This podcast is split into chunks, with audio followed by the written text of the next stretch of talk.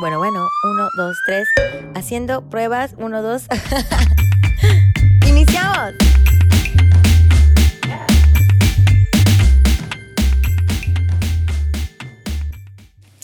¿Qué onda mis chaparritos y chaparritas? Bienvenidos a otra charla en el Porsche. Ya sabes, el lugar en, en donde usted va a conocer de temas para que sepa de qué hablar cuando tenga silencios incómodos, cuando se quede encerrado en el elevador, cuando haya una cena en donde todo el mundo esté callado. Usted ya va a saber de qué va a poder hablar. Y bueno, esta tarde, porque esta rica tardecita con mucho viento aquí en Acapulco, la verdad, yo voy a tener una invitada de lujo en donde vamos a hablar del tema, o más bien vamos a hablar de vinos, pero for dummies. O sea, para no quedar mal como en las cenas o para el momento que nosotros pues queremos hacer como un buen maridaje, pero no sabemos por dónde empezar. De eso se va a tratar este programa.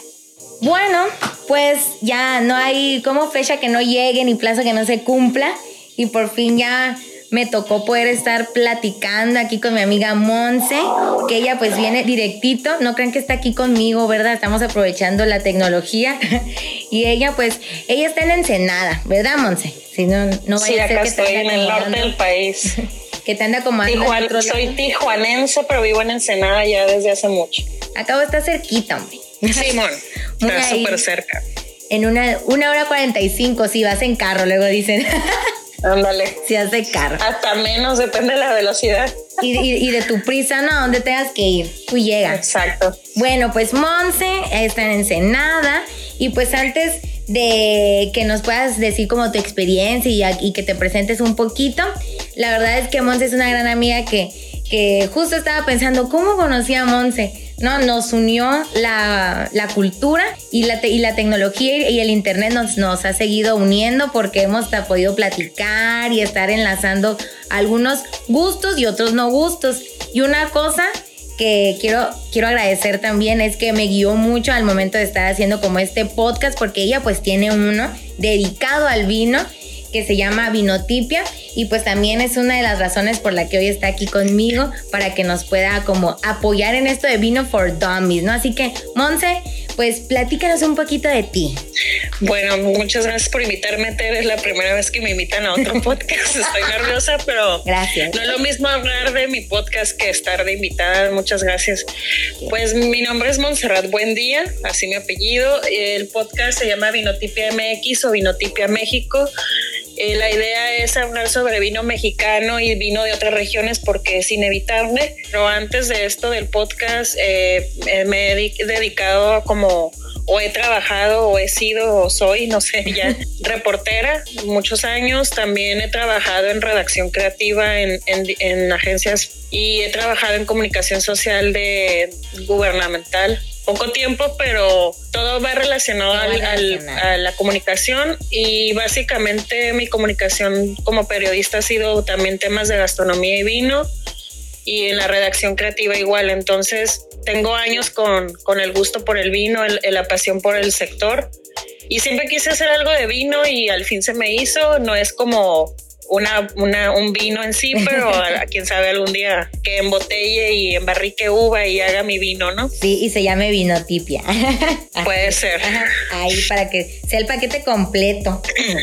No, y aparte, lo que, lo que comentaba, ¿no? Tu gusto con el vino, a lo mejor eso también viene a que, pues al final de cuentas es como la cercanía, a que a veces se nos hace muy normal las personas que estamos cerca de donde, donde se produce, ya es algo como medio familiar, ¿no? Que cuando vamos a otros lugares no, no, se acostumbre tanto a, bueno, este vino, ¿no? Y a veces el vino se toma como, ay, es algo súper nice y de la alta alcurnia y todo ese rollo, cuando a lo mejor en otros lugares de la República, en donde literal estamos al lado, ¿no? al lado de una ruta del vino, donde estamos rodeados de todo eso, se nos hace más familiar. Sin embargo, obviamente, y por esto que te platico de que a veces lo ligamos el vino como algo súper de que arriba, es que nos sentimos a veces apenados, ¿no? Con saber, bueno, es que yo no sé absolutamente nada. Y por eso es otra de las razones que me llamó mucho la atención, aparte de que tu experiencia en lo de realizar lo del podcast, me llamó mucho la atención, pues, como la temática, ¿no? A la, en la cuestión del vino. ¿por qué a ti te llamó, más allá de que estamos pues cerquita, bueno, estaba yo cerquita, pero que tú estás cerquita como de la ruta del vino y todo eso, ¿por qué te llamó la atención el hecho de crear un podcast dedicado a toda esta cuestión del vino? O sea, ¿qué es vinotipia? ¿Por qué, por qué iniciaste en esto del podcast con ese tema? Bueno, como te decía, siempre me ha gustado el vino. Desde que yo llegué a Ensenada fue como en el 2004, 2005 que ya me gustaba el vino, pero antes no, no tenía experiencia ni, ni tenía mucho conocimiento del vino que se hacía aquí en la región, en Baja California. Pero cuando llegué aquí me empezó a gustar más el tema del vino porque estaba, pues, estaba en la universidad y estaba cerca de la ruta del vino y empecé a ir al valle, cosas así de cuando era estudiante, que, ay, vamos al valle y, y pues me emocionaba el tema, pero cuando empecé como reportera, eh, tuve la oportunidad de que, es, bueno, estuve en el mexicano, ahí casi no me tocó hacer nada de periódico el mexicano, de hacer cosas del vino, pero en periódico el vigía sí. Entonces, en periódico el vigía a veces me mandaban un curso de esto, un curso de aquello, de una cata, de, no sé, de diferentes cosas del tema enoturístico, me empecé a apasionar más y yo empecé a estudiar más sobre eso a pesar de que no, no escribía nada más de, de vino. Entonces, siempre tuve esa inquietud de, de conocer más el vino mexicano, de, de, valorarlo más, porque a veces hay gente que pensaba que el vino mexicano era de mala calidad, uh -huh. cosa que desde hace unos 10, 12 años ha mejorado mucho. Eh, y fue así, o sea, realmente fue así. Y, y, quería hacer algo del vino, pero dije, no quiero hacer un blog porque todo el mundo hace blogs, hace portales digitales del vino. Y así estuve paseando la idea de algo quiero hacer, pero desde el año pasado empecé a planear el podcast, pero no me animaba a hacerlo. No me animaba porque decía, no, no tengo voz para un podcast, me da miedo, van a decir que yo, yo quién soy. O sea, pensando más en el que dirán de, de lo que de lo que realmente no debería de preocuparme, sino de lo que yo quiero hacer. Entonces eh, fue así como saqué Vinotipia, porque tenía ganas de hablar del vino eh, desde mi punto de vista y también teniendo invitados en, en, el podcast que poco a poco han ido participando. Y se llama Vinotipia porque me gusta el vino y me gusta escribir. Entonces los, la tipia es el typo de, de la redacción y el vino, pues el vino. Excelente, oye, me gusta. Yo y MX, pues de México, ¿no? Ah, claro, porque ante todo, uno mexicano. Oye, y por ejemplo, dándole referencia a nuestro tema de vino for dummies y ligándole a toda esta cuestión de que a veces pensamos, ¿no? De que es que yo no sé de vinos, o sea, si voy a un lugar y tengo que pedir un vino, yo no sé qué hacer, ¿no? Porque a lo mejor nos hemos grabado la idea por películas o por lo que fuera de la cuestión de que la comida tiene que ir acompañado con cierto tipo de vino y que no se puede comer tal comida con un vino blanco o que para esto un vino tinto, o sea, ¿qué es lo... O sea, ¿cómo podemos quitarnos como ese miedo y que es como algo principal que uno que no sabe de vino o sea, tiene que, es de lo único que se tiene que preocupar, ¿no? O sea, si yo no sé vinos, pido cualquiera, o sea, ¿qué es lo único que debo de preguntar si, si quiero com comprar un vino? O sea, como toda esa, esa cuestión. Mira, primero que nada, y te cuento algo que platicaba con uno de los invitados en el podcast. Primero tenemos que saber qué nos gusta, qué nos gusta comer, qué nos gusta tomar. Si nos gusta el té o el café o comer pasta o tacos o o sea, sí es importante tomar en cuenta que el qué vino va con qué y, y con qué tipo de, de, alimentos, pero, pero no exageradamente. O sea, tampoco es como de, ay, el vino blanco va con pescado y el vino tinto va con carne roja. No, sí va porque es el mejor maridaje. O sea, la carne, por ejemplo, si es grasosa, un vino tinto le corta un poco la grasa. El vino blanco va con pescados porque regularmente se usan cítricos, ese tipo de cosas. Pero una vez que ya vas aprendiendo de vinos, tú ya te puedes dar el, el gusto o el lujo de, de, romper esas reglas básicas de maridaje.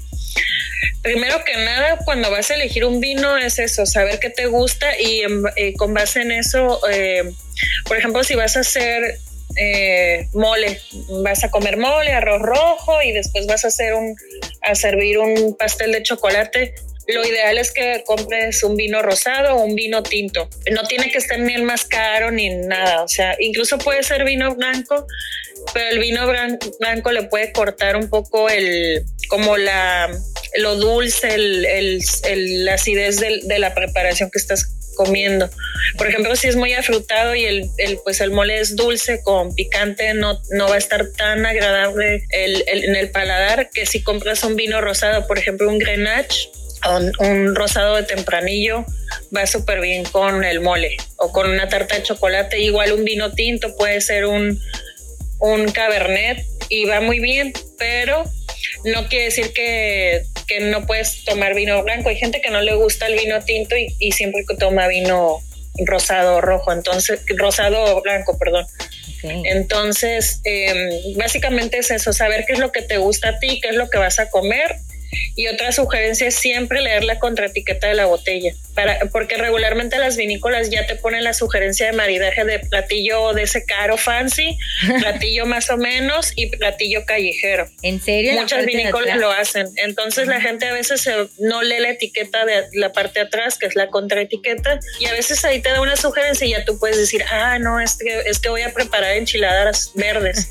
Entonces mejor queda un vino blanco aunque las enchiladas verdes sean rellenas de carne roja, a lo mejor le va bien un vino blanco, okay. por ejemplo. O si vas a comer este, unas palomitas eh, para ver una película, un vino blanco, un chardonnay, le van muy bien a unas palomitas. Okay. Y tú dices, hay palomitas con vino. Sí, créeme que la otra vez me lo sugirió Luis Gómez de Bit Mexicana y sí, súper rico y mi película súper a gusto con el vino blanco y nunca unas palomitas. la verdad, eso, la verdad nunca habría imaginado comer palomitas con vino, ¿eh? Lo voy a anotar. sí, ahorita más, más adelante en, el, en, este, en este programa te voy a dar como tips de, de, vinos blancos, rosados, espumosos, tintos, para que más o menos la gente se dé una idea. Y yo nunca leo la, la verdad, por eso, yo no leo la, las etiquetas de atrás de los vinos, entonces ya que dices eso, voy a procurar leer en la parte. Sí, sí, sí es bueno leerlas porque además del maridaje te dice de dónde proviene ese vino, que si es francés, español, mexicano, de Argentina, de Chile, de Portugal. Siempre te va a decir de dónde proviene, de qué bodega, qué tipo de tierra a veces eh, te mencionan el tipo de tierra de la vinícola y eso te puede dar un tip de, de con qué combinarlo. Y si no, pues si no sabes antes de, de tu cena, eh, si es que tú vas a cocinar, pues busca en internet qué vino va con la comida que vas a, a hacer y, y, también es, es, una forma de, de, aprender sin que nadie te esté diciendo. Sí, sí. Si es vinatería, ahí, ahí sí te recomiendo que preguntes al vinatero qué vino comprar y qué vas a hacer. O sea, saber qué, qué, con qué comida lo vas a combinar para que tú sepas, eh, más bien para que el vinatero te pueda explicar qué vino puede ir y ya te da una sugerencia de, de los vinos entre baratos, medianamente económicos y más costosos. Ok, y por ejemplo, esa es otra como discusión, ¿no? Y lo tuve hace poco. O sea, el vino. Sé que yo he tomado vino blanco frío pero el, el, vino también tinto lo he tomado frío, pero hay algunos que dicen que no, o sea que no. Depende, no hay, uh -huh. depende. Yeah. Si es muy de barrica, por ejemplo, si es muy, muy añejo el vino, no conviene que esté frío. Ese no. Pero por ejemplo, un vino, un tempranillo, un grenache, que lo pongas en una, en una cubeta o una cubeta de esos que usan de metal con hielos en, en, los bares, no importa. Puede ser un, un molde, un topper hondo con hielos y metes tu botella ahí para que se refresque el vino, okay. pero no precisamente que esté frío. Un vino blanco sí es más agradable tomarlo frío, pero no significa que si lo compraste y, y, no lo enfriaste no te lo puedes tomar mientras no esté caliente, tipo 40 grados, tipo mexicali, Ajá. pues no. Pero si es una temperatura agradable de 25 grados y que ya lo traes, trata de refrescarlo un poco, pero la, es que el vino blanco sí, le, realmente sabe sí. mejor fresco o frío que, que al tiempo. Y por ejemplo, también es como un sacrilegio si le metemos hielo, ¿verdad? Me imagino. Sí, sí, sí, la verdad es, para, en vez de ponerle hielo, sí es mejor enfriarlo. enfriarlo. O sea, no quiere decir que no se pueda, porque igual le puedes echar un hielito un vino blanco y ya, pero eso le corta eh, el sabor, los aromas, eh, la, la, vista incluso, porque el vino se, se primero se, se, prueba con los ojos, luego se, con la nariz y luego con el gusto. Eh, si le echas un hielo, le puede cortar eh, esos sabores o esos aromas que, que tiene el vino en sí. Ok, sí, porque la verdad yo sí anoto así, ¿cómo le vas a echar hielo al vino, lo estás rebajando y demás, ¿no? Porque suele pasar con las sangrías, por ejemplo, o los clericots, ¿no? Eso sí les puedes poner hielo, o sea, depende de la preparación. Por ejemplo, si vas a hacer una sangría, es obviamente que le vas a poner hielo y le vas a poner fruta. Hay gente que hasta un jarabe de azúcar le pone que eso a mí no me gusta, pero porque le corta el sabor a vino, pero ahí es mejor usar un vino un poco más económico, por ejemplo, este de esos vinos de garrafa o esos vinos que le llaman cartonier, porque son de caja de cartón de Tetra Pak. Entonces les puedes poner todo lo que quieras a la jarra porque es una sangría, pero si es el vino en sí, yo no le pondría hielo y sí lo he hecho. De hecho, cuando estaba en la universidad, sí lo hacía, pero no lo hacía porque supiera que, o no supiera que, que, que no se hace, sino porque me valía gorro y lo ponía, ¿no? Para que esté frío, pero realmente no es recomendable ponerle hielo al vino. Es mejor poner la botella cerrada en una cubeta con hielos y esperar a que la botella se refresque para que al servirlo esté, esté fresco. Por ejemplo, un vino espumoso ese no lo puedes servir al tiempo porque sabe horrible, o sea, no. Vino espumoso va frío. Y como los frappés, ya ves que, bueno, en Ensenada se, se, es como tradición, ¿no? Que tengamos esto de las vendimias. Ajá. Como un, para los que no son de Ensenada, pues prácticamente es como si tuviéramos un carnaval de vino en la calle, lo más, lo, así como, como para el pueblo. Entonces ahí venden la, el vino en todas formas y sabores, ¿no? Que te lo dan en sangría, que te lo dan, no sé, con otras bebidas, pero también hacen frappés. Sí, hasta nieves de tipo de nieve de garrafa de vino también. Esto me lleva como a pensar que el vino al final de cuentas pues puede ser como neutral, pues, o sea, no, es como si fuera una cerveza, ¿no? Que cómo vas a hacer un, algo que te puede amargar, sino que el vino puedes y lo puedes combinar y hacer de, diferentes formas, quiero yo pensar. Sí, pues es como cuando preparas una bebida con tequila, o sea, el tequila es, es de las bebidas, bueno, que aparte del tequila es un destilado, el vino no, eh, el tequila te sirve para hacer un montón de bebidas, desde una nieve de limón con tequila, un sunrise, un lo que quieras, el vino igual, o sea, puedes hacer un frappé de una nieve de vino, o una sangría, un guiso con vino, por ejemplo, un estofado también puede llevar vino, unos camarones al ajillo en sartén con vino blanco también pueden quedar. O sea, el vino tiene diferentes usos igual que cualquier bebida de alcohol. Por ejemplo, la cerveza, la cerveza también puedes hacer una bebida preparada como, no sé, es que bueno, no, no soy muy de tomar cerveza, tú sabes que acá se prepara un montón de bebidas en tarro gigante con cerveza y chilito y no sé cuántas regaderas les echan. Michelin.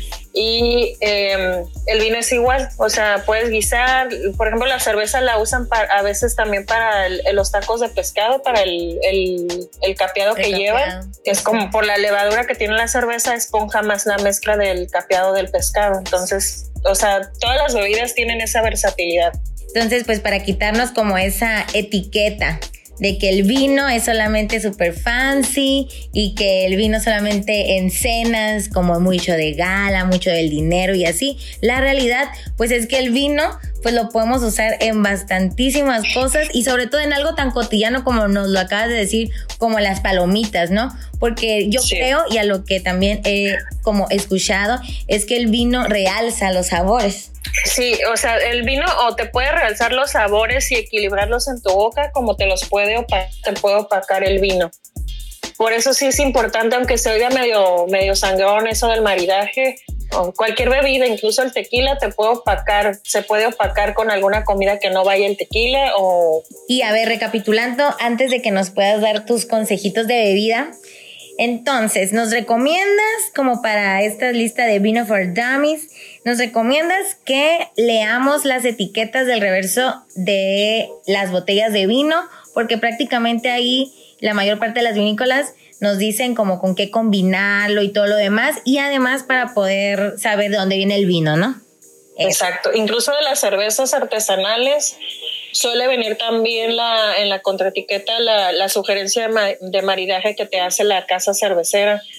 De cualquier bebida, si trae contraetiqueta, léanla. Hay que leer. Igual pueden encontrar alguna sorpresa ahí de maridaje, de, de dónde viene el tequila o la cerveza o el vino o el coñac o el, lo que sea. Ok, número uno. Número dos, pues acercarse a los expertos. La verdad es que sí, como lo mencionaste, si vamos a una tienda donde obviamente venden muchos vinos, ¿no? Y está el vinatero, mencionabas, pues acercarnos a ellos, ¿no? Como recomendación, no pasa nada si le preguntas al experto que obviamente sabe de vinos. Exacto. En, las tiendas de, por ejemplo, en el, porque casi en ningún lugar hay vinaterías, hay que ser honestos, o enotecas. También en el supermercado pueden, no pueden preguntar porque no creo que sepan mucho de vino en una tienda, pero sí pueden leer las etiquetas. O sea, el mejor tip es leer las etiquetas. Ahora con el celular, pues igual buscas el vino que te haya gustado la etiqueta, busca en internet. Ay, a ver, o sea, sí se vale sacar tu celular ahí en la tienda y revisar, comparar precios, o sea, siempre es bueno ir más allá de lo que vemos. Que agarrarnos de las herramientas tecnológicas, pues. Exacto. ya que lo tenemos.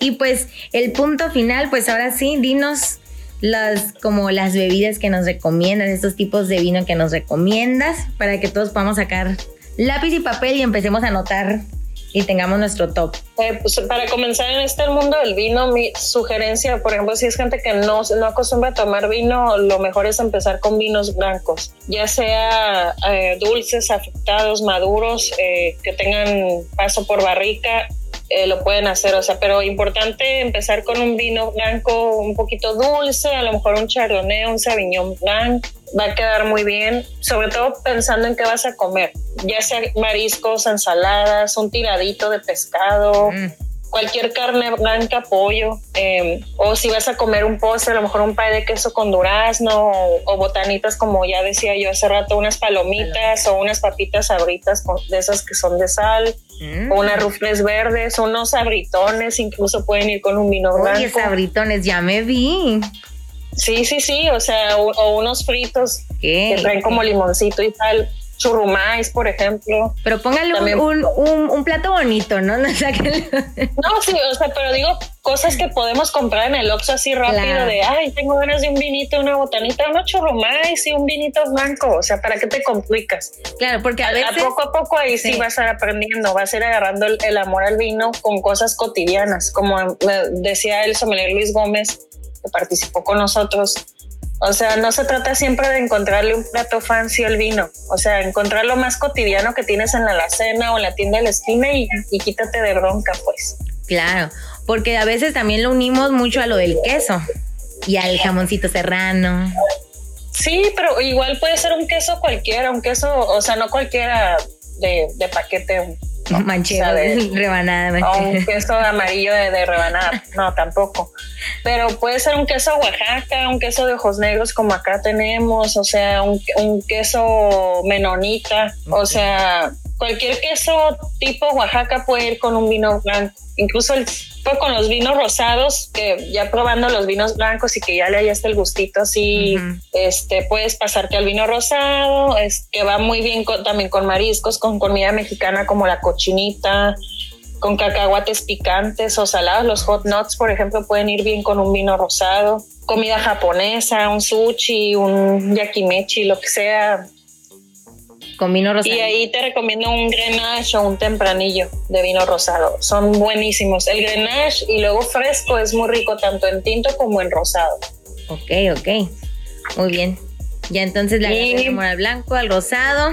Sí, ya después que ya le hallaste el amor al vinito rosado, al blanco, puedes empezar con los tintos. Eh, por ejemplo, si no eres muy amante del vino, el mejor vino tinto para empezar ya a pasarte los tintos es que esté un poquito afrutado, que sea más dulce, más delicado, con buenas ideas, que no sea tan amargo para que vayas agarrando ese paladar del vino tinto. La verdad a mí siempre me han gustado más los vinos tintos, pero últimamente eh, le he ido agarrando el gusto a los vinos blancos y rosados, justamente para aprender y porque estaba estudiando sobre el tema del, bueno, estoy estudiando en, línea, entonces pues no me quedó de otra más que irle agarrando el gusto porque pues no me puedo encerrar a tomarse nada más vino tinto. Claro, claro. Eh, los vinos tintos, lo importante de los vinos es que ayudan mucho a abrir el apetito, o sea, para para beber antes de la comida, por ejemplo, una carne asada o algo, una copita de vino te corta un poco el, la grasa que vas a recibir con la comida. Por ejemplo, de, no sé, carne de puerco a las brasas o algo así muy ah. grasoso. O un corte de res que tenga mucha consistencia grasosa. El vino tinto te ayuda a abrir apetito, pero también a, cortar esa grasa. Pues, el vino tinto te puede ir muy bien, como decías, con quesos ligeros o quesos más fuertes, con atún, algo ya más fancy, un pato al orange, no sé. con tacos de carnitas, por ejemplo, las carnitas son muy grasosas, con pescadillas. Oye, aquí a la hora de la comida yo ya tengo hambre, ya me está dando mucha hambre. De hecho, a mí se me toman las pescadillas, por eso lo anoté. en, mi lista de, en mi acordeón que tengo aquí, que no oh, ves. que no veo. Eh, con las pescadillas, por ejemplo, de atún, puede ir muy bien un vino tinto, ya sea muy, muy intenso o, ligero, eh, con un pastel de chocolate, una tarta de chocolate. De vinos tintos, mis favoritos que yo recomiendo son el tempranillo, el Syrah, el Pinot Noir y el Merlot, que son los que a mí más me gustan. En, en Nebbiolo también, en México hay muy buenos Nebbiolos. Bueno, acá en, la, en Baja California, el Nebbiolo es muy rico. Entonces, también es uno de, los vinos o de las uvas más versátiles para, para maridar con la comida del gusto que quieran o botanitas. Con las papitas adobadas de la marca Sabritas, perdón que mencione marcas, pero el vino tinto eh, afrutado va muy bien con ese tipo de, de papitas o botanitas que encuentras en cualquier tienda. Oye, ¿y tu vino favorito? O sea, el nombre así de tu vino favorito. ¿Cuál es así un vino que dices, este, yo lo Híjole, está bien difícil esa pregunta. Siempre me la hacen y es la más difícil para mí. es que depende de lo que vaya a comer realmente. O sea, te puedo decir que mis uvas favoritas son el Nebbiolo, el tempranillo y el merlot. Pero o sea, de las que ya mencioné hace rato. En tu corazón, así que ya no este. El Nebbiolo, yo creo que el Nebbiolo es mi uva favorita. Es que es una uva muy versátil. Sale cara comprarle a los, a los vinicultores, les sale caro comprar. si comparas lo que cuesta la uva Cabernet con el Nebbiolo, pues el Cabernet, como es una uva más común, es más económica, pero el Nebbiolo es de mis uvas favoritas. Ok, ok. Perfecto, pues bueno. Ya y de marcas de vino, no puedo decir que tengo un vino de marca favorito, pero, pero hay un vino de lechuza que se llama Los Amantes, es una mezcla de tintos que me encanta, o sea, es un vino que como te explico, es lo máximo, o sea, también hay otro vino que se llama Minotauro, que es de Tres Valles, no, de vino de la Trinidad me parece que es muy bueno, se llama Minotauro. Ok. Pero no, no, o sea, no te puedo decir que tengo uno favorito. O sea, porque me gustan muchos y muchas marcas, mucho, tanto de México como de otros países. Claro, y más por lo que dicen, ¿no? Al final de cuentas, pues va ligado a lo que vas a comer, cómo lo quieres combinar. Puede haber, ¿no? Veces que ese vino que tanto amas, pues no te sepa tan bien cuando lo combinas con algo pero a lo mejor dicen, no, este va especial cuando me siento y yo elijo comer esas palomitas, ¿no? O sea, a lo mejor tiene una conexión diferente también en tu cabeza, ¿no? O sea, sí, sí, sí. todo ese contexto. Por ejemplo, eh, hay gente que le gusta más tomar cerveza, entonces yo también sugiero que compren vino espumoso eh, o vino blanco, porque si no son fans, tan fans del vino, lo mejor que pueden hacer es comprar un vino blanco o un vino espumoso porque eso va a ser un poco más parecido a lo que suelen tomar. Sobre todo las cervezas claras que son más afrutadas o así. Lo mejor es, por ejemplo, un vino espumoso va muy bien con, ensaladas de frutas, con desayunos, con algunos postres y de chardonnay, un vino espumoso de chardonnay es muy bueno. Entonces, los vinos espumosos se suele conectar más con celebraciones y que hay la graduación y todo, pero no, o sea, el vino espumoso puede ir igual, así como los demás vinos van con lo que sea, el vino espumoso también puede ser para cualquier ocasión. Ajá, pero no, o sea, eh, bueno, que luego la gente le dice que es champaña, pero no, la champaña nada más es de Francia y si no es de Francia, no es champán. No es champán. Oh, ya lo escucharon, así que que no los engañen, ¿eh? No es de que traje una champán, no, es vino espumoso. Compra mi champán. Si hecho en Francia, puede ser que sí sea champán, porque ellos tienen la denominación de origen. Okay. Es como el tequila. Si compras un tequila que esté hecho en Alemania, no es tequila, porque la, denominación de origen no es de Alemania, es de México, entonces, y de tequila Jalisco. Entonces, eh, los vinos espumosos tienen esa misma versatilidad, o sea, no por nada en los brunch se usa el jugo de naranja, Con, vino espumoso. O sea, tan, simple es el vino espumoso que hasta con un desayuno puede ir. O sea, no pasa nada que tomes vino a esa hora, pues. Ok. Mientras no abuses, el abuso perjudica la salud. Luego ya voy a decir que aquí uno le da un consejo para decir que, que el vino para todo y al rato. No, no, no, Monse. Sí, que de hecho eso quiero aclarar. El podcast vino, gente toma vino a toda hora, diestra y siniestra. No, el vino es mucho más allá de nada más tomarlo. O sea, la idea es que vayan tomándole gusto. Por ejemplo, en esta semana sí les hablé un poco sobre las recomendaciones de vinícolas que visitar ahorita en temporada de pandemia, que algunas ya abrieron y con las medidas preventivas que hay que tomar. Pero la idea del podcast no es de que tomen vino y ahóguense en vino. No. no. La onda es ir aprendiendo juntos sobre el vino, cómo catarlo, qué vino comprar. Por ejemplo, ahorita estamos hablando de cómo elegir un vino y, y está padre porque la gente a lo mejor piensa que el vino es muy, es una bebida muy para gente pedante o sangrona o fancy o para platillos muy caros, no, o sea, el vino puede ir con cualquier cosa, si a ti te gusta, el vino puede ir hasta con Netflix y ya. Oye, Monse, pues a ver, dinos todas tus redes del podcast, donde te podemos seguir para que poder saber cada cuánto sale el podcast y pues ahí estar aprendiendo más y más con respecto al vino porque claramente está que con, con e, estos pedacitos de tiempo y demás no es suficiente, porque obviamente es todo un mundo y para eso está tu podcast y tú para que nos expliques, así que nos las redes sociales.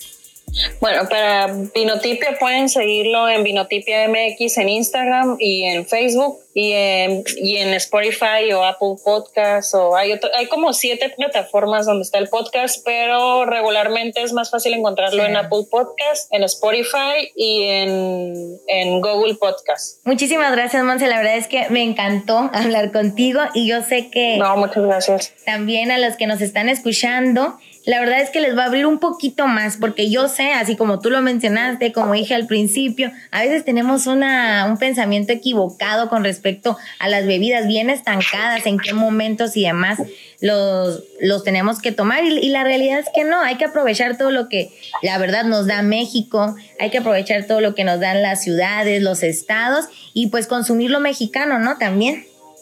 Exacto, la verdad, eh, México, yo yo quisiera decirle a la gente que confíen en el vino mexicano, que lo prueben, que lo busquen, o sea, a veces la gente piensa que un vino francés, un español o de Sudamérica son mejores vinos, son buenos vinos, no vamos a decir que no porque pues ellos empezaron también un poco antes, sobre todo los vinos del viejo mundo, pero eh, los vinos mexicanos a veces han ganado medallas sobre vinos de, que tienen más años en, el mundo del vino. Entonces, confiemos en el vino mexicano y, con todo gusto en, el Instagram pueden preguntarme si tienen alguna duda. La, onda es consumir local, lo que sea vino, cerveza, tequila, lo que, lo que quieran, pero que sean productos mexicanos, sobre todo ahorita en esta situación que estamos. Justo. Es mejor consumir lo nuestro. Ahí está, perfecto.